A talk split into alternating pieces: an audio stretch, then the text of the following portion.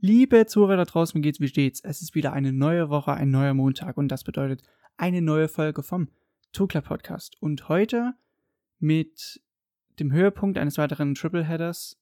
Es waren jetzt ein Rennen in Willebong, zwei Rennen in Aragon und wir hatten drei verschiedene Sieger, einen Wechsel in der Weltmeisterschaftsführung und man will es eigentlich so gar nicht so laut verschreien, aber irgendwie ist es schon so, dass so langsam sich die Weltmeisterschaft in eine gewisse Richtung bewegt und gerade in Aragon, jetzt in diesem zweiten Rennen in Aragon, ist das nochmal so ein bisschen zur Geltung gekommen. Ich finde aber trotzdem, dass dieses Rennen besonders ein paar Stories erzählt hat, die noch nicht so erzählt wurden in diesem Jahr und die sollen halt einfach mal das Thema werden. Von daher, Intro hat schon angeklopft, ab geht die Post.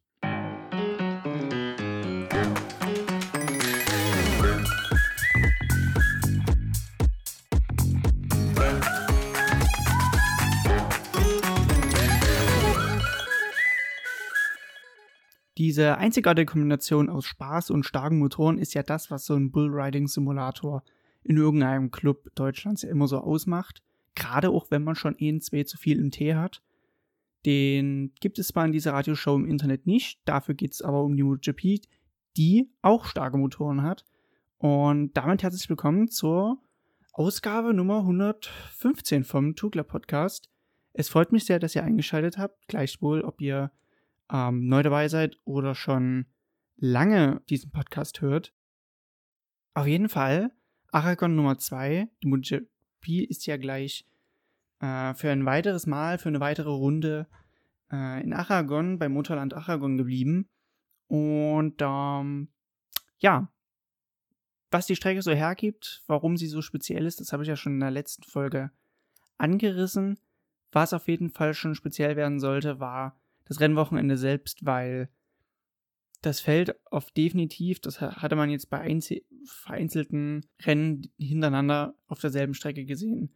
Das wird auf jeden Fall sich enger zusammenschieben und von daher war sehr, sehr spannendes Rennwochenende zu erwarten.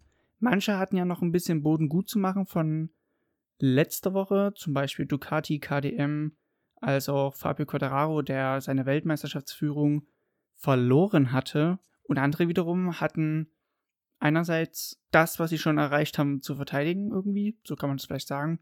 So in Form von Suzuki, die ein sehr, sehr starkes äh, erstes Rennwochenende hatten und demnach auch drauf und dran waren, das zu wiederholen oder erstmal an der Spitze zu bleiben. Ich finde ja persönlich, an die Spitze zu gelangen, ist weitaus einfacher, als an der Spitze zu bleiben und weiter die Standards zu setzen und sich weiter zu verbessern obwohl man ja schon die Standards setzt. So.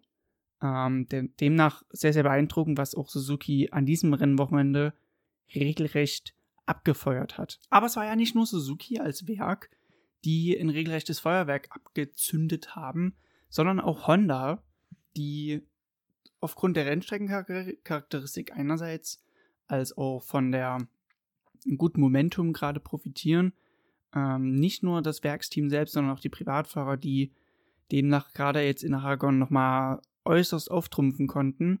Darunter zählt ganz besonders Takaki Nagagami, der LCR-Honda-Fahrer, der ein Wochenende nach Maß hatte, im wahrsten Sinne des Wortes, das können wir gleich nochmal im Qualifying besprechen, durch die Bank weg, vielleicht auch ein bisschen beflügelt von seiner Vertragsverlängerung für 2021 mit einem 2021er Bike auch und, und sogar noch über 2021 hinaus, der das Tempo diktierte, genauso auch wie Alex Marquez, der gleich mal im FP1 die schnellste Zeit setzte.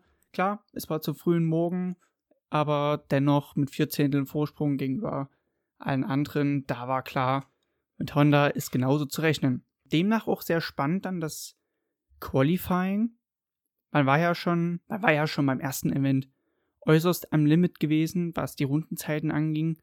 Aber Takagi Nakagami, wie angesprochen, der nicht schlechter als der zweite, nicht schlechter als Platz 2 war über das gesamte Rennwochenende, konnte diesmal überraschenderweise eine Pole Position für sich erringen. Die erste seit 2004, die damals Makoto Tamada, damals noch unterwegs für Pons ja, für Pons auf der gelben Camel Pons Maschine. ähm, holen konnte. Takagi Nakagami also auf Pole, auch schon mit einem durchwegstarken äh, Rennwochenende, der das aber auch dadurch begründet, dass gar keine so großen Updates an der Honda gab oder erhalten habe. Er fährt ja immer noch in einer Vorjahresmaschine, die lediglich neuere Federelemente erhalten hat. Es war also schon so eine Kombination aus, gut, einerseits man ist wieder auf derselben Strecke, es ist ein neuer Vertrag und es hat einfach mal gepasst. Und seine Rundenzeit, die waren nochmal zwei Zehntel schneller als die von Fabio Quattararo letzte Woche, also mit 1,46,8, auch sehr, sehr knapp noch am Rennstreckenrekord vorbei, der noch von Marc Marquez kommt, aus dem Jahr 2015 mit 1,46,5. Gefolgt war Takagi Nakagami von Franco Morbidelli für das Petronas-Team. Ganz, ganz knapp nur seine Pole verpasst mit 1,46,945 und die erste Reihe machte voll. Alex Rins vom Suzuki-Werksteam, der klar einerseits mit Fabio Quadraros Windschatten äh, sein bestes Ergebnis bisher an Platz 6 auf jeden Fall verbessern konnte. Und damit war diese erste Reihe aus verschiedensten Perspektiven energiegeladen. Nicht nur, dass Takagi Nakagami seine erste Pole ringen konnte und als Favorit am Renntag galt, auch Morbidelli, der wieder mal ein gutes Ergebnis für Yamaha holte und Alex Rins, der Schwächen der Suzuki, die vor allem halt im Qualifying liegen, ausmerzen konnte und demnach wieder seinen wieder äh, eine Wiederholungstat im Auge hatte und seinen Sieg aus Aragon 1 auf jeden Fall wiederholen wollte. Reihe 2 ist ein bisschen interessant wegen eines Mannes, und zwar Johan Sarko. Das liegt daran, dass er aus dem Q1 kam.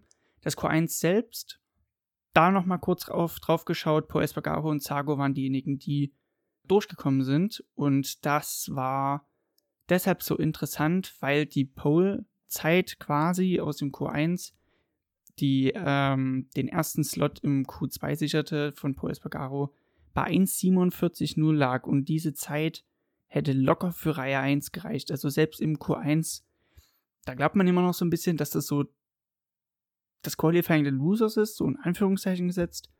Aber dort ging ordentlich die Post ab. Und es ging auch deshalb ordentlich die Post ab, weil alle Ducatis ins Q1 mussten. Es war nicht so, dass irgendeiner am Freitag noch oder am Samstagmorgen Training in irgendeiner Weise sich nochmal für Q2 qualifizieren konnte. Nein, Ducati hatte schon Boden gut zu machen, aber es wurde irgendwie noch schlimmer. Es war so das Gegenteil von dem, was man eigentlich so von sich selbst auch erwartet hatte. Also das Qualifying selbst ging dann so aus, dass Jack Miller zum Beispiel auf der 14 ankam, Dovizioso, der ja noch irgendwie in der WM mit drinne hängt, auf Platz 17 war, Bagnaia, nächstjähriger Ducati-Werksfahrer auf 18 und Danilo Petrucci gleich dahinter und damit in der letzten Reihe auf Platz 19. Woran das liegt? Warum ist Ducati gerade jetzt in Aragon so schlecht, in Anführungszeichen? Auch das ist natürlich kein schönes Ergebnis. Ähm, unumstritten. Es liegt eigentlich dem zugrunde, dass der Hinterreifen, der neue von Michelin, immer noch nicht der, der Ducati zu, zugute kommt. Dadurch, dass der jetzt mehr in die Breite gegangen ist, beziehungsweise man kann halt mehr die Breite des Reifens nutzen, kann mehr Schräglage fahren und so ist härteres Angasen auch schon in Schräglage möglich. Dadurch gewinnt man natürlich auch mehr an Beschleunigung und das ähm, löst mehr oder minder schon die Vorteile der Ducati, besonders in der Beschleunigungsphase auf und gab eher Suzuki und Yamaha halt den Drive und das sieht man ja zum Beispiel auch schon mit Blick auf, um jetzt mal wieder aufs Qualifying zurückzukommen, ähm, an Reihe 1 eine Yamaha, eine Suzuki, keine Ducati aber in Reihe 2 hatte sich ja noch eine Ducati versteckt. Nämlich die von Joan Zarco. Aber da vor ihm stand nämlich noch Maverick Vinales auf Platz 4. Und dann, wie gesagt, schon Joan Zarco mit der Ducati, der ja noch so ein bisschen ein kleines äh, Ducati-Desaster schon im Qualifying abwenden konnte. Wobei, wohlgemerkt, er fährt immer noch ein Vorjahresbike, ähnlich wie es zum Beispiel bei Morbidelli und Nakagami der Fall ist. Platz 6 und damit Reihe 2 machte komplett Fabio Quattararo, der momentan Zweitplatzierte in der WM und ärgster Verfolger von Joan Mir. Er war schon mit so, mit so einem recht mulmigen Gefühl in das Rennen reingegangen. Ihm war schon bewusst, dass für die Top 5 so rund ein, zwei Zehntel fehlen werden, sodass ähm, maximal das Warm-up noch irgendetwas hätte richten können, um gerade auch das Problem in den langen Kurven Aragons irgendwie zu lösen, wo gerade er viel, viel Zeit liegen lässt. Ähm, ja. Ob er das jetzt gefunden hat oder nicht, dafür geht, ist ja jetzt das Rennen dann da und das Rennen ging schon mal mit einem richtigen Banger los. Gerade wegen Nakagami, auf den irgendwie alle Blicke gerichtet waren. Er hatte ja vom Blickwinkel her mal nichts vor sich. Er hat es ähm, die gesamte Strecke für sich. Er konnte perfekt alles sehen. Schade drum, weil sehr, sehr guter Start wurde leider nicht belohnt, sondern ganz im Gegenteil, schon in Kurve 5 ist er dann zu Boden gekommen.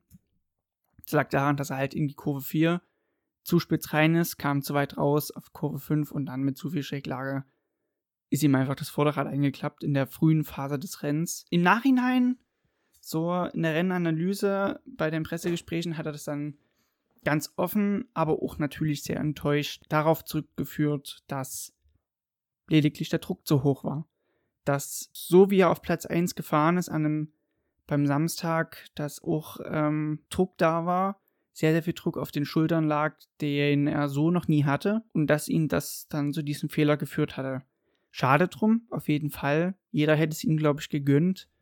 Und so muss leider das erste Podium allgemein aber vielleicht auch der nächste Sieg eines Japaners in der MotoGP seit Makoto Tamada 2004 in Motegi weiter warten. Aber auch in der Startphase ging ein bisschen unter am Anfang, war der Sturz von Jack Miller und Brad Binder mitten im Getümmel. Da gab es dann auch nochmal ordentliche Nachwehen in Bezug auf Brad Binder, weil er ist Jack Miller hinten drauf gefahren und hat dadurch diese Kollision verursacht.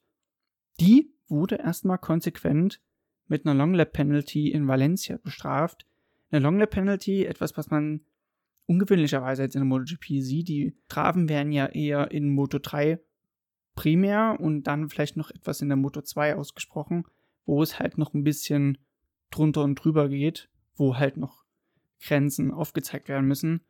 Aber so eine Strafe ist ungewöhnlich, aber ist halt auch schon der zweite Vorfall, wo Brad Binder auch schon mit dabei war. Zur Erinnerung, ich glaube, es war ah, Heres Nummer 1. Dort gab es schon einen Zwischenfall zwischen ihm und Oliveira. Gleiches Spiel, er fährt dem Vorherfahrenden hinten drauf und provoziert halt dadurch den Sturz. Ist halt, ist halt noch ein Rookie-Fehler. Obwohl er schon Weltmeister ist. Ähm, in der Moto 3 gehört das, glaube ich, immer noch ein bisschen, ich will nicht sagen ein bisschen mit dazu, in der MotoGP darf es eigentlich nicht passieren. Aber trotzdem klingt plump, ist ein Rookie-Fehler. Aber in diesem ganzen Getümmel konnte sich also nach der ersten Runde Fa äh, Franco Morbidelli auf Platz 1 setzen, gefolgt von Rins und Zarco. Zarco aus der zweiten Reihe vorgeschossen auf Platz 3. Und hinter Maverick Vinales auf Platz 4 folgte dann schon John Mir, der sieben Plätze in der Startphase gut machen konnte. Denn sein Qualifying war nicht so gut. Ähm, mit sieben Zehntel Rückstand und einer 1,47,6 konnte John Mir nur Zwölfter werden, was daran lag, dass er in der Qualif im Qualifying den Softreifen gewählt hat. Allerdings er schon immer in Aragon den Medium präferiert hat. Hat natürlich ein bisschen gehofft, dass der zusätzliche Grip ihn ja trotzdem irgendwie nach vorne befördert. Problem an der Sache war, dass das Gefühl dann aber nicht da war und er halt keine gescheite Runde rausdrücken konnte. Und was er auch in der Anfangsphase sehr auffällig war, war dieses Überholmanöver von Alex Marquez ähm, gegen äh, Paul Espargaro, genau. Denn das Überholmanöver, das auch schon ersten, beim ersten Meeting in Aragon geschehen ist, hat mich so ein bisschen an die Frage erinnert, ob man Marque Alex Marquez nicht etwas zu früh aus dem Werksteam wieder gedroppt hat und ihn vielleicht fälschlicherweise mit Espargaro dann ersetzt hat. Klar, auf dem Papier ist es klar, dass Paul Espargaro auf dem Fahrermarkt eine sehr, sehr gute Wahl und eine Option auch für Honda war. Ähm, einerseits ist das Bike, was er fährt, was er seit Stunde Null aber auch schon begleitet und mitentwickelt hat und zu jetzigen Zeitpunkt auch sehr erfolgreich ist. Ähnlich zu Honda. Und andererseits ist er ja auch schon seit 2014 in der MotoGP, was jetzt so seine achte Saison sein wird nächstes Jahr. Von daher ist es natürlich ein Paul Espargaro mit sehr viel Erfahrung in vielerlei Hinsicht gegen einen Alex Marquez, der gerade seine ersten, wo die ersten Knospen quasi erst aufblühen, ähm, wo er halt noch am Anfang seines Potenzials steht, wo es noch in vielerlei Richtungen noch gehen kann, ist Paul Espargaro vielleicht schon die bessere Wahl gewesen. Aber in Bezug auf 2020, jetzt gerade seit, sagen wir einfach mal, Misano, seit dem offiziellen Test, wo Alex Marquez auch schon spürbar erste Fortschritte erzielen konnte. Misano konnte er auch sein erstes, sein erstes Top-10-Ergebnis mit Platz 7 holen. Da steht Alex Marquez gar nicht mal so schlecht da. Er hat sich konsequent gesteigert, kam immer weiter nach vorne, konnte sich jetzt auch mal belohnen mit zwei zweiten Plätzen. Mm, während Poes Bagaro, klar, drei Podeste schon holen konnte, im Gegenzug aber auch schon drei Ausfälle und einzelne recht mittelmäßige Rennen noch dazu hatte. Alex Marquez hat sich mittlerweile als sehr konstante Größe erwiesen, während Paul Espargaro einerseits sehr, sehr gut sein kann, aber das natürlich auch mal in die andere Richtung sich entwickeln kann. Na sehen. Ich denke mal, dadurch, dass Alex Marquez jetzt bei LCR untergekommen ist, auch wieder ein 221 Package bekommt, das ist auch eine ganz andere Umgebung. Ich glaube, mit Marc Marquez als Teamkollegen über dieses Jahr hinweg wäre es nochmal ganz anders gelaufen dadurch, dass ähm, vielleicht auch ein anderer Erfolgsdruck ausgegangen wäre. So hatte er ja, sag ich mal, und das hat er auch offenkundig angesprochen, sehr viel Druck auch in der Box, weil auf einmal nur er als regulärer Fahrer noch da war.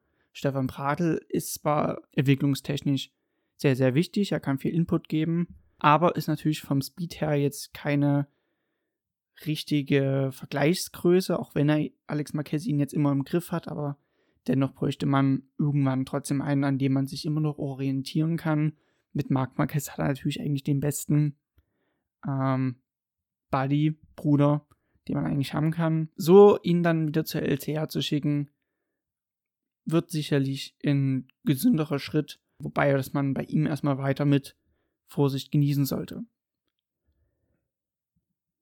das Rennen selbst, um jetzt mal vom über diesen einem Überholmanöver jetzt mal wieder wegzukommen, das lief dann recht monoton. Wir hatten halt ähm, ein Rennen beobachten dürfen, wo Morbidelli, Rins, Zarco, Mir und Vinales sich schnell abkapseln konnten. Dann es eine weitere Gruppe von Platz 6 bis Platz 15, 16 gab, die die, die Verfolgergruppe bildeten. Und dann der Rest mit Smith und Rabatt, die diesen Speed der Verfolgergruppe nicht mitgehen konnten. Und da hat sich recht wenig getan, ein paar Positionswechsel hin und her. Was mir halt sehr, sehr stark aufgefallen war, ähm, war diese Art und Weise, wie Morbidelli die Pace diktieren konnte. Und gleichzeitig, dass halt ein Satellitenbike und Vorjahresmotorrad wieder mal ganz, ganz vorne dabei ist. Und da ist mal ein Blick auf die Statistik interessant, die nochmal zeigt, wie eng dieses Feld dieses Jahr ist. In den letzten fünf Saisons, sagen wir mal, gehen wir noch mal einfach mal bis 2015 zurück, gab es vier Siege von privaten Fahrern über den gesamten Zeitraum. In dieser Saison, in diesem Jahr, zum Vergleich, sind es schon fünf an der Zahl. Zwei von Quattararo, dann der eine von Oliveira und jetzt gefolgt Morbidelli mit zwei weiteren Siegen, um das vielleicht schon mal vorwegzunehmen. Es zeigt halt enger, dass das Feld weitaus enger zusammengerückt ist, aber auch, dass Marc Marquez auf jeden Fall fehlt. Mit ihm wäre es ganz, ganz anders, meiner Meinung nach. aber dadurch, dass er fehlt und einige Werke auf vereinzelten Strecken straucheln, bekommen kleinere Heroes, die vielleicht nur Vormajahresmaterial fahren, eine Chance, sich zu beweisen. In Form von Morbidelli und Oliveira. Und dazu natürlich auch Quattararo. Man muss aber nochmal bei der Situation von Yamaha genauer hinschauen im Vergleich zu anderen Werken, wie beispielsweise ähm, Ducati oder KTM, die ja ein Pramac und äh, Tech 3 Team haben, ist es bei Yamaha so, dass drei Fahrer in 2020er Bike fahren und Morbidelli der einzige ist, der ein Vorjahresbike fährt. Bei Tech 3 zum Beispiel sieht man ja, dadurch, dass KTM allen vieren Fahrern, allen unterschiedlichen Fahrern vor allem, das gleiche Material gibt, hat man eine sehr, sehr gute Grundlage, Daten auszutauschen und Input sich von verschiedenen Fahrern und Fahrstilen reinzuholen. Da ist Yamaha dann wiederum einen anderen Weg gegangen und sagt sich, wir nehmen ähm, die drei Fahrer, Rossi, Vinales im Werksteam und Quattararo im Petronas-Team, tun uns dort das Input holen und haben Mobidelli immer noch auf dem Vorjahresbike sitzen. Das war ursprünglich gar nicht so geplant. Eigentlich sollte er auch ein Werksbike mittlerweile genießen dürfen. Ist dann aber kurzerhand nochmal umentschieden worden. So fährt er halt dann noch Material vom letzten Jahr, das was halt harsch gesagt noch weg muss. Deshalb kam ja auch über die gesamte, das gesamte Rennwochenende hinweg die Diskussion auf, wieso er kein aktuelles Werksbike hat.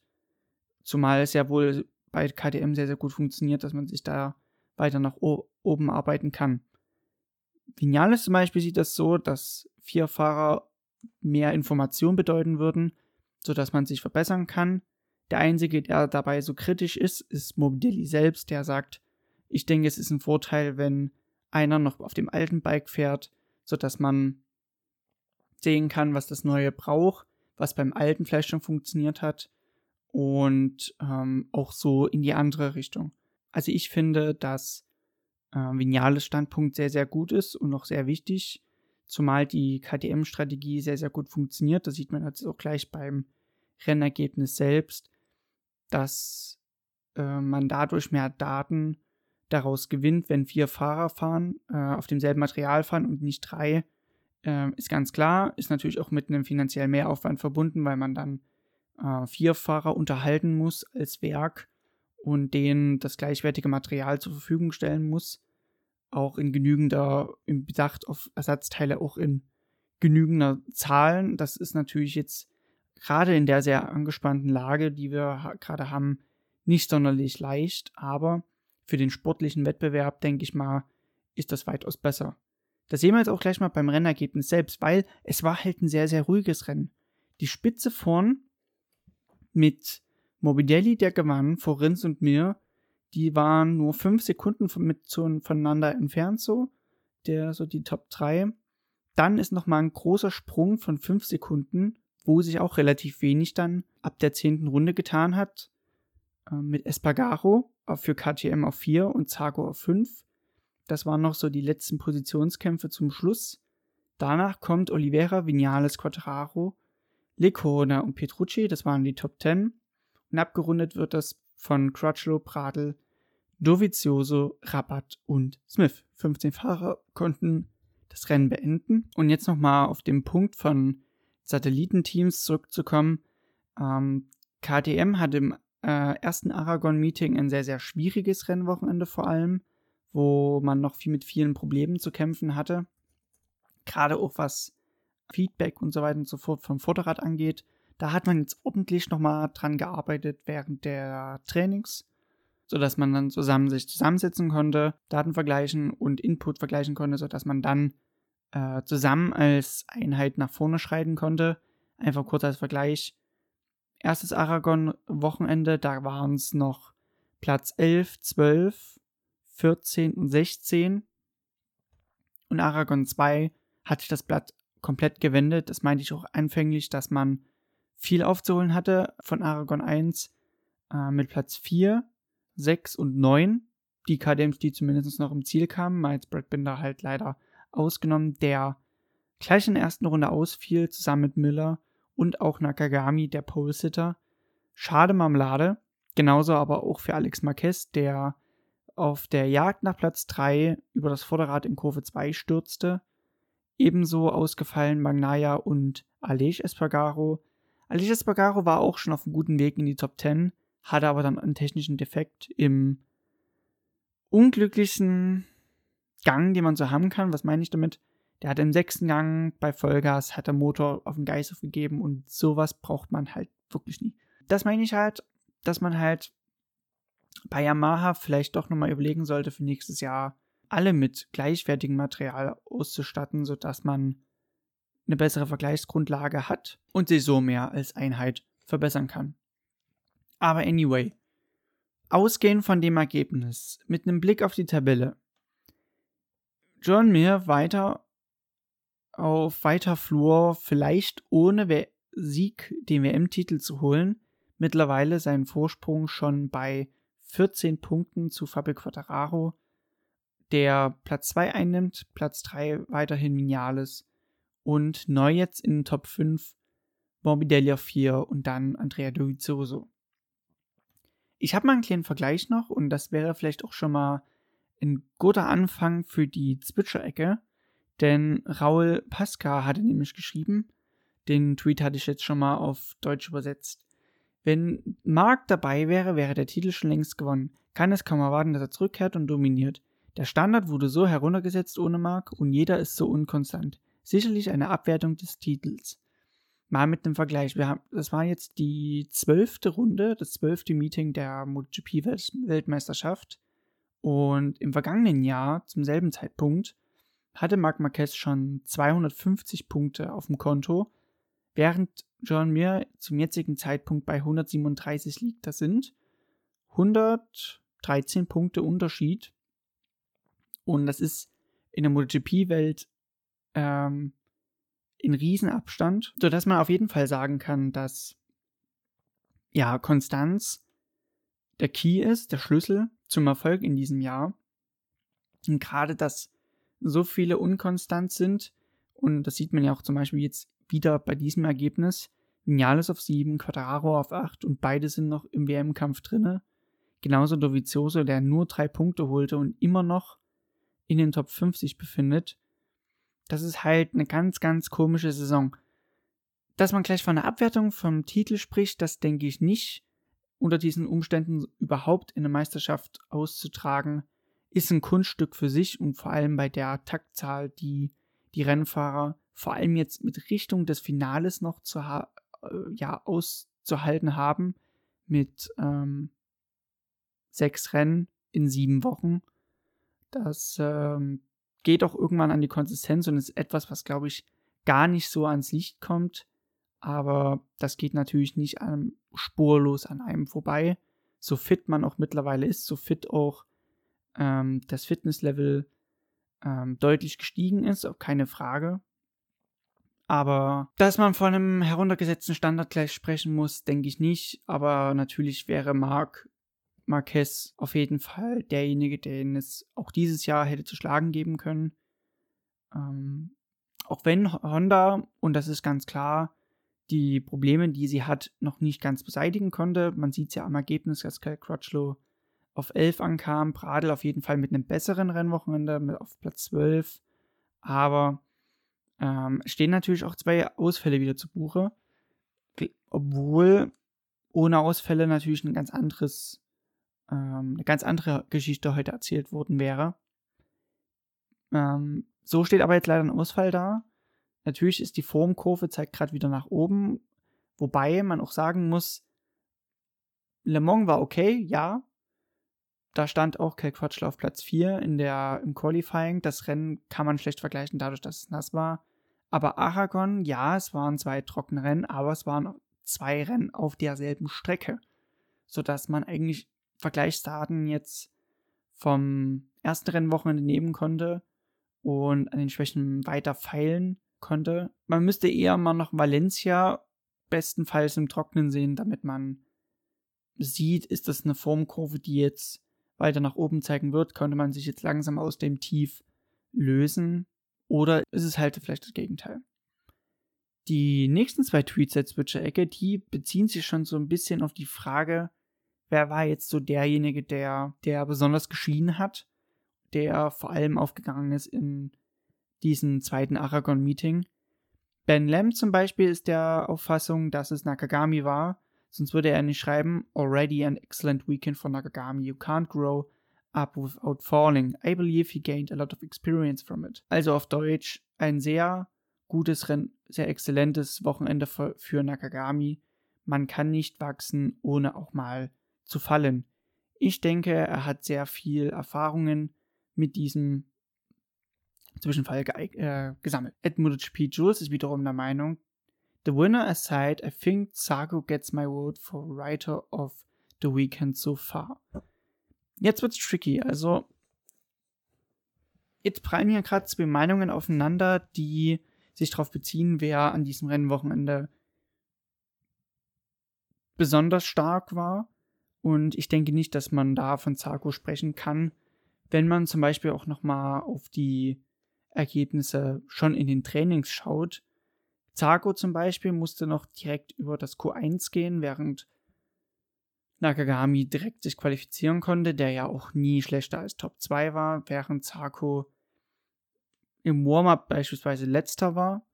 Natürlich ist die ist das Rennergebnis da eigentlich der Tag, wo es Punkte gibt. Da da steht Zarko sehr sehr gut da mit seinem sehr sehr beachtlichen fünften Platz. Das klingt auf jeden Fall besser als ein Ausfall in der fünften Kurve in der ersten Runde. Aber das, was Nakagami da abgedrückt hat, über das gesamte Rennwochenende hinweg, bei unterschiedlichsten Bedingungen und ähm, Umständen vor allem. Das äh, verdient Beachtung, aber man kann natürlich jetzt leider nicht sagen, dass er das Fahrer des Rennens ist. Aber in Bezug auf das Wochenende, ich glaube, da hatte Nakagami ein sehr, sehr gutes Rennwochenende erwischt. Zago natürlich auch mit einem starken Ergebnis für ein schwächendes Werk. Aber jetzt ist man ja schon so ein bisschen in der Diskussion über die Awards. Fahrer des Rennens, Fahrer unter Radar und das Rennen in drei Worten. Also für Fahrer des Rennens, das ist ziemlich kompliziert meiner Meinung nach, weil die Leistungen von Morbidelli und Rins, die sind nahezu ebenwürdig. Auch Joan Mir kam von Platz 12, ist Dritter geworden. Oliveira zum Beispiel, der von 16 gestartet ist und Sechster wurde. Also durch die Bank weg sehr, sehr ähm, starke Ergebnisse trotz dass natürlich auch einige der Favoriten ausgefallen ist, sind. Mh, Fahrer des Rennens für mich eigentlich Franco Morbidelli, weil er nach dem Ausfall von Makagami die Führungsrolle übernahm und seine Position bis zum Schluss durchweg verteidigen konnte und nicht einmal seine Führung abgab.